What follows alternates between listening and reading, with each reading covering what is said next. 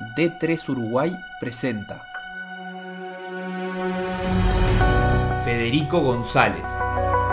Haber cantado un himno nacional en un podio no se compara tampoco con nada. En taekwondo solamente canta el himno el, el que queda oro. Me temblaban las piernas, o sea, fue, me puse más nervioso que para competir. Fue la verdad que fue un momento tremendo. Taekwondista. Y en un momento el sueño de ser olímpico pasó de ser mío a ser de toda mi familia. Todos como que aportan su granito de arena para cumplir ese sueño. Nacido el 12 de noviembre de 1994. Intentábamos comer con 5 euros por día. Comíamos fideo de eso que le pones agua. Así estuvimos todo el mes. Entrenamos todo el mes. Competimos dos torneos en Europa y metimos dos medallas. Así que tan malo no fue.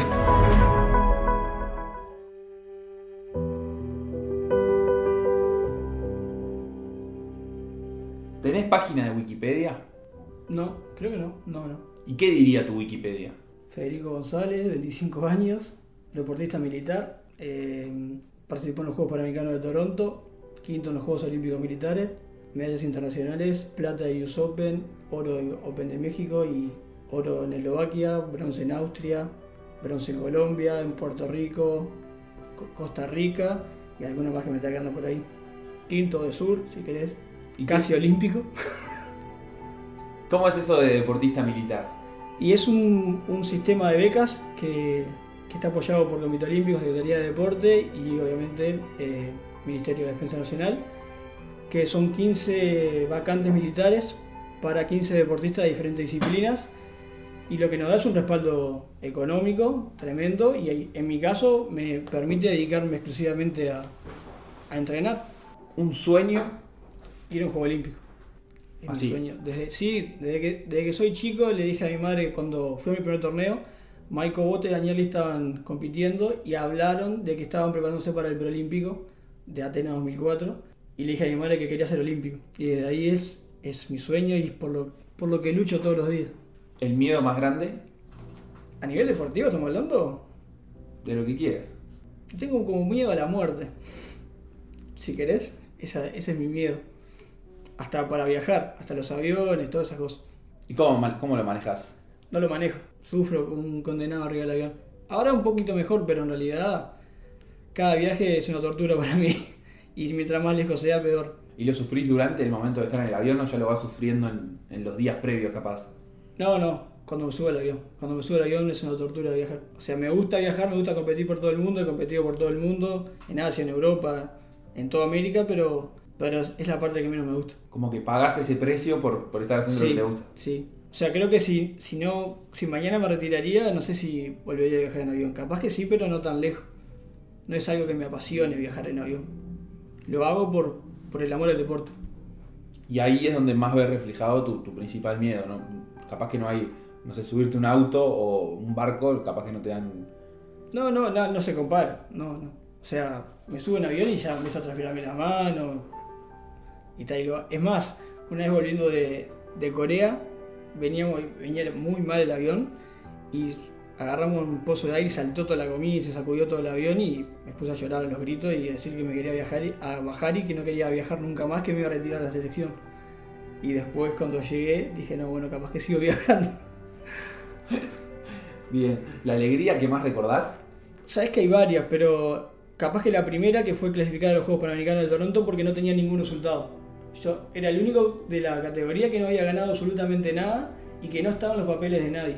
Y le gané para clasificar al, do- al dominicano que era capitán de Dominicana, medallista panamericano, campeón de los Juegos Centroamericanos y lo saqué a él, que era tremendo competidor, que había entrenado con él unos, unos años antes y me había ayudado él y, y me corregía y era como un referente en América.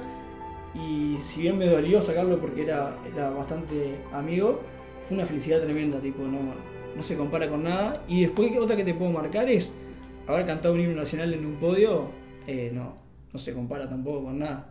En taekwondo solamente canta el himno el, el que queda el que queda oro. Claro, o sea que fue como un momento súper especial. Sí, la verdad que sí. Me olvidé de la letra del himno, del momento, todo. Del miedo que tenía. Por ahí tenés otro miedo. ¿Te, te dio vergüenza ahí estar...? No, no vergüenza, pero en taekwondo y en adultos era la primera vez que se escuchaba el himno nacional en un evento oficial. Y cuando me subí al podio, era como arriba un escenario, toda la pantalla atrás de fondo gigante con la bandera de Uruguay y el himno sonando y me temblaban las piernas, o sea, fue, me puse más nervioso que para competir. Fue la verdad que fue un momento tremendo. Nunca, nunca ningún otro uruguayo había Salido oro en un evento oficial adulto, no. En juvenil sí, una, dos veces, pero en adulto era la primera vez. Y es más, después de ahí muchos competidores me dijeron, la verdad que es muy lindo tu himno porque nunca se había escuchado y eso también te llena de orgullo. Claro, será algo que nunca, nunca tenías la chance de haber visto antes tampoco. No. Es- por eso te digo, hay varios momentos. Este año cuando llegamos a la final del US Open, que es un torneo emblemático en Taekwondo, cuando se hace toda la final se hace todo un show. Y todavía fue en Disney, estaba ahí, ponele Mickey, corriendo por todos lados. Y yo ese torneo lo miraba desde niño en mi casa y veía campeones olímpicos, campeones mundiales, y yo decía, no puede ser que yo, ay, o sea, no puede ser, no, yo quería estar ahí en algún momento, y estaba con Maiko mirando las finales, que es tremendo show, te anunciaban, hablaban, no sé qué, y le digo a Maiko, llegamos, le digo, ¿dónde estamos? Le digo, y está, o sea, fue un momento lindo. ¿Y Michael qué decía? Me decía que sí, que está, que, o sea, que ya hacía años que estábamos, y bueno, por, se dio esa final, todavía fue una final, o sea, no, fue, peleé una final de US Open, para mí fue, fue tremendo, y espero poder volver. ¿Algo que valores? algo que valoro. Valoro mucho a mi familia por todo lo que me han dado, me apoyan. Eh, yo creo que si no, si no hubiera estado mi viejo, que me apoyan desde que soy niño, no hubiera podido seguir con esto. Y nada, el tiempo que me han dedicado y la paciencia que me han tenido, capaz, eh, el cuerpo técnico, porque como te decía, tuve mucho tiempo para se- conseguir mi primer resultado. Entré a la selección en fines del 2011 y hasta 2015 no había conseguido resultado. Cuarto de final, cuarto de final, cuarto de final, perdió por un punto, cuarto de final. Y me tuvieron paciencia y tiempo porque evidentemente, yo que sé, supongo que veían algo en mí. Con ese tiempo también lo valoro mucho y que me hayan respetado porque yo empecé, no, no fui nunca a selección juvenil, empecé en adulto, nunca hice esa transición, o sea, empecé haciéndome de una con los tigres, como quien dice. Arranqué mi primer Panamericano peleando con México, entonces peleé bien, pero no, no se consiguieron los resultados y así me pasó un par de bastantes años y ese tiempo que, me, que ellos me, me dieron y paciencia que tuvieron la valoro cantidad. Mencionabas a tu familia, el apoyo, eh, pero tuvo que ver tu familia en algún punto en que vos eligieras el taekwondo. No, no. Mi familia, nadie hizo deporte en mi familia, nadie se dedicó nunca al deporte, pero a mí siempre me gustaron, nada que ver, los Power Rangers y tirar patadas. Y empecé taekwondo con 4 años, en el 99, y me enamoré del taekwondo y desde ahí mis padres me, apoyan, me llevaban a entrenar, me apoyan, eh, van a las, competencias, han ido a verme competencias internacionales, miran por internet cuando me pasan, están ahí atentos y si no hubiera sido por ellos no, no hubiera podido llegar porque, porque cuando en su momento no tuve apoyo económico, como es la beca militar ahora, mis hijos siempre estuvieron al firme ahí apoyándome y en un momento el sueño de ser olímpico pasó de ser mío a ser de toda mi familia. Todos, todos hacemos fuerza, inclusive hasta ahora mi novia también, estamos, todos estamos, me ayudan y todos como que aportan su granito de arena para cumplir ese sueño. ¿Tenés ídolos o referentes? Sí. Tengo dentro del taekwondo mi ídolo es Gabriel Mercedes, un dominicano que es plata olímpica y medallista mundial un par de veces, que lo miro desde que soy niño y nada, por suerte tuve la oportunidad de conocerlo. Y la última vez que lo vi me, me saludó y me dijo, ¿cómo andás Fede? Casi me muero. Casi me muero. Que me conociera casi me muero. Ese es mi ídolo más grande dentro del taekwondo. Después referentes sí, tengo, tengo bastante. Tuve la oportunidad de viajar con Maiko, por ejemplo, con Maiko fui rival, fui, fui compañero de selección y ahora entrenador y competidor. Y la última etapa de él como competidor, yo viajé, era mi primera etapa como competidor. Y agarré y mamé mucho de él, mucho de, de eso de que él tiene, de que estaba solo en Paysandú, siempre luchando. Y esas cosas me quedaron mucho y me encantaría transmitírselas a las generaciones que vienen abajo. Momentos de- del deporte que te hagan o que te hayan hecho llorar o saltar de alegría pensando como espectador, ¿no? Que capaz que eso, vos mirabas cosas por la tele, eh, o Juegos Olímpicos o US Open o cosas así. Mm, Momentos que recuerdes que, pa, aquel día yo, no sé, me puse a saltar como loco en mi casa porque había pasado tal cosa. No míos, momentos deportivos míos no, que haya visto yo. Exacto. Ah, me- nada que ver, pero me encantó cuando volvió del potro a los Juegos Olímpicos de Río después de una lesión y le ganó, no sé, creo que a a Djokovic en primera ronda y llegó a la final. Y la final con Federer fue eterna. Me encanta el tenis, me encantó, me encantó. Me gusta mucho el tenis. Otro momento, cuando la picó Loca Abreu, si querés. También me puse como loco a saltar. Claro. Y después, en, tu carrera, momentos eh, así de felicidad, algún abrazo que recuerdes o algún... Sí, tengo una... Eh, mira, volviendo, tengo una foto que me encanta, que es cuando clasifiqué los Juegos Panamericanos, que Maiko era mi coach y estamos abrazados gritando, pero como locos. O sea, de esos momentos, por suerte, tuve varios con Maiko más que nada y con el coreano también. Con el coreano también tengo uno cuando, cuando llegué por primera vez a, la a una final por una medalla mundial en el Mundial Militar en Río de Janeiro, que le ganamos al, al, al, que era plata de los Juegos Asiáticos para pasar a esa final. Ese momento, o sea, no, no te puedo explicar. O sea, sentís una felicidad que no, no, no se puede explicar. Sé que le pegué al piso, abrazé al coreano, pateé una, botella. ¿Alguna vez te lesionaste? Sí, bastantes veces. Es más, esto no sé si lo tendría que decir, pero yo peleé los, los sur de Cochabamba, los peleé quebrados, me quebré dos semanas antes. Y yo había invertido plata mía para prepararme. Me fui a México, estuve entrenando en México, peleé el Open de México, me sentía bien y nos íbamos a Colombia a hacer preparación a la altura y tiro un puño y me quebré con me quebré la mano entrenando con Brian y fui al médico, me dijeron que me tenía que, ver un cirujano plástico, me yesaron y yo decidí irme a Colombia igual, me preguntaron qué quería hacer, yo quise pelear igual y bueno, creo que no sé si fue una buena decisión, llegué a cuarto de final y perdí 15 a 14 por la medalla con Venezuela. Hoy capaz que te digo que no tendría que haber peleado porque también puse en juego capaz que mi beca y y bueno, pero en ese momento pensé que era, que era lo mejor, sufro las consecuencias, me quedó la mano toda mal. Pero bueno, está, creo que lo volvería a ser capaz. Y ahora este año peleé el preolímpico con un 15 de rodilla. Ahí estás mencionando ejemplos y, me llevan a la siguiente pregunta que es, ¿qué es para vos el sacrificio?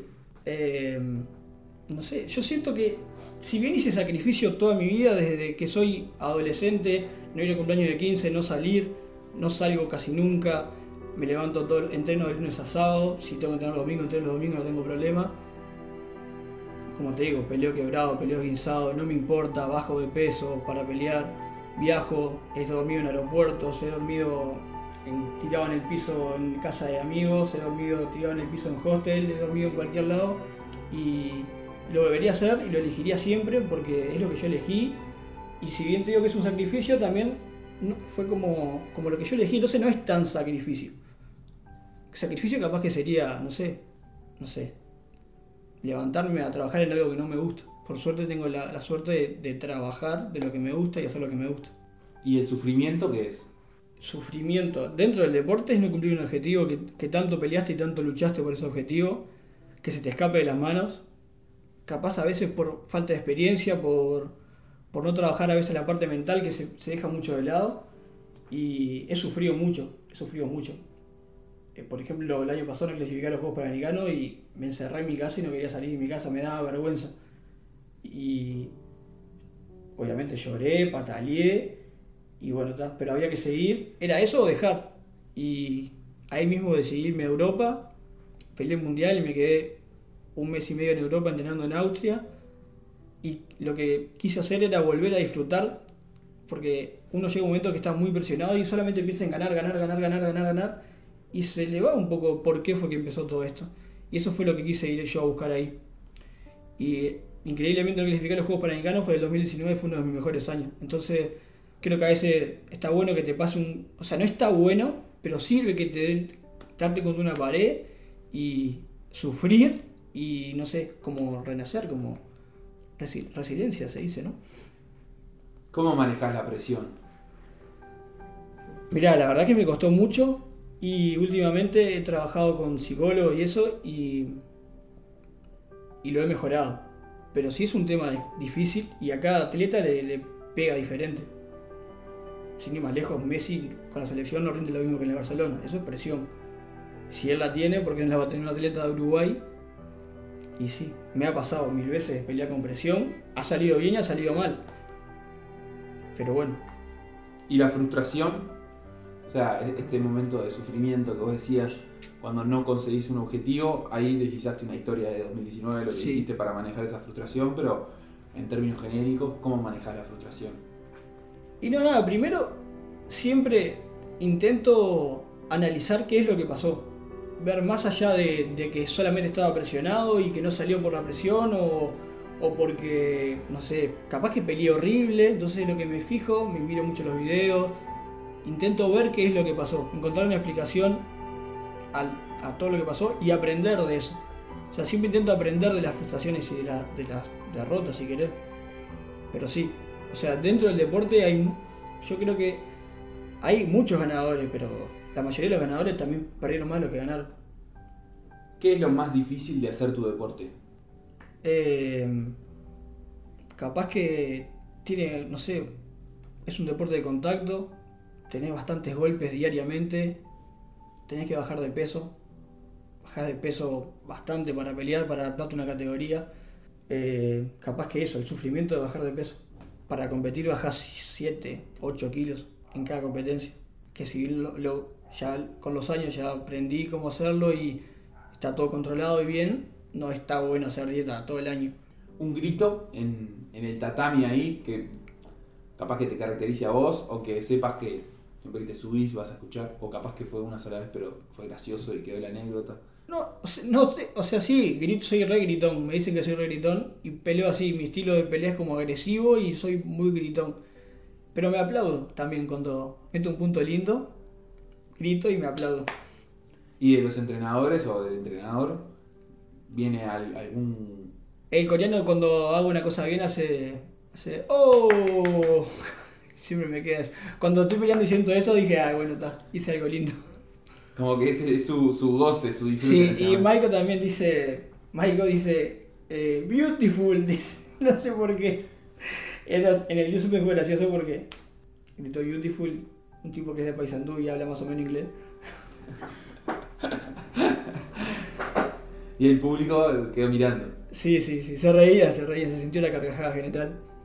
¿Qué es eh, lo más loco que has hecho en tu carrera? Por el taekwondo, por una competencia, por... Hay muchas, bajar 10 kilos en 5 días, dormir tirado en el aeropuerto, mojado todavía porque me mojé, no sé, viajar con poca plata a cualquier parte del mundo y ver qué pasa ahí en el momento. O sea, llegado, bueno, estaba en cualquier lugar sin plata, o sea, con poca plata para, para una persona que, que viaja a otra parte del mundo sin saber el idioma, sin nada, y bueno, ver que no, no es mochilero, pero más, o sea, con tener una idea más o menos que me iba a quedar, dónde me iba a quedar y todo, pero, pero con bastante poca plata. ¿Un ejemplo? El año pasado en Europa me quedé con un amigo de Puerto Rico, no, no sé cómo se dio que nos prestaron una casa, una, una señora nos prestó una casa, no nos, no nos cobró nada y intentábamos comer con 5 euros por día. Comíamos fideo de eso que le pones agua, así estuvimos todo el mes y así entrenamos todo el mes, competimos dos torneos en Europa y metimos dos medallas, así que tan malo no fue. Y eso mucho más que pelear quebrado, que... Sí, o sea, ¿no? o sea, en el momento no te das cuenta, pero después lo pensás y, o le cuento a mis amigos y me dicen, pero vos estás loco en Austria y si no, no te sabes comunicar, no sabes comunicar. Sí, de repente nos tomábamos un, un- un transporte público y no pagábamos, pero no porque no queríamos, porque no sabíamos dónde se pagaba y nos íbamos y como nadie sabía hablar alemán, porque hablan alemán, seguíamos de largo. Pero está, o sea, son experiencias que van a quedar para toda la vida. Y, y en el momento que estás ahí, que capaz que cualquier otro lo, lo estaría sufriendo, digamos, como decir, ah, estoy en un país que no conozco, no me puedo comunicar, estoy comiendo fideo de, de- de prehecho. ¿Qué, ¿Qué te pasa por la cabeza como para que eso no te pese? Y nada, que estoy haciendo lo que me gusta y que estoy atrás de un objetivo. O sea, yo estaba re contento ahí porque estaba en Europa entrenando y porque iba a competir en dos, en dos torneos, uno en Eslovaquia y uno en Austria. Así que no me importaba nada. O sea, si en el momento no, no- para mí era normal, me levantaba, tomaba mate, comía fideo. ¿Cuál es el problema? Para mí estaba todo normal. Y para mi compañero, el, el de Puerto Rico, también. O sea, lo volvería a hacer mil veces. Pero sí, es un sacrificio, estar lejos de tu familia, todo, meses. ¿Qué es de tres? Y somos, creo que, un equipo que se, de a poco se fue convirtiendo como en una especie de familia y te hace sentir que no estás tan solo y que hay otros deportistas que pasan lo mismo que vos, porque en realidad creo que la mayoría no nos conocíamos. Recién pasó Ricky acá, yo no lo conocía a Ricky antes de tres. Y es tremendo deportista, con una cantidad de, de logros que yo no lo conocía. Yo qué sé. Ves que las locuras que vos haces capaz que no están tan locas, porque todo el mundo las hace. Y, como una idea o, qué pensás vos sobre el deporte uruguayo. Creo que ha mejorado, pero que está, está un poco lejos a comparación de, de otros países. O sea, si bien va mejorando y creo que tiene una constante mejora, si vos esperás que todo te llegue de arriba, como le pasa en, en otros países, vos entras a la selección y ahí viene todo. O sea, no tenés que hacer nada, solamente entrenás y está. Y ya ahí el Estado o la selección o lo que sea te empieza a llevar a todos lados. En Uruguay, si vos no pones de tu parte, morís en el camino. Estaba en China, en los Juegos Olímpicos Militares, en repechaje, y había ya hecho Uzbekistán, Kenia, y venía Rusia para pasar la final por el bronce, contra Egipto. Y cuando, desde atrás del, del telón, eh, cuando testeamos la pechera, el ruso este, que era 10 del mundo, campeón europeo, todo, testeando la pechera, me partió, el- me partió las costillas, o sea que es innecesario hacer eso, y ya ahí me, me quedé como engranado. Y cuando fuimos a pelear, empezó a sobrarme todo el combate, todo el combate como sobrándome. Y le terminé ganando 22 a 21 en el último segundo. Y cuando terminé, me tiré, le tiré, me tiré el casco al piso, lo miré y le empecé a señalar la bandera de Uruguay. Y le empecé a decir, Tomás, Tomás, mostrando la bandera de Uruguay. Y no sé qué gritar. Algo me dijo, pero no tengo ni idea. Salí gritando, ¡Vamos! Claro, A un claro. ruso.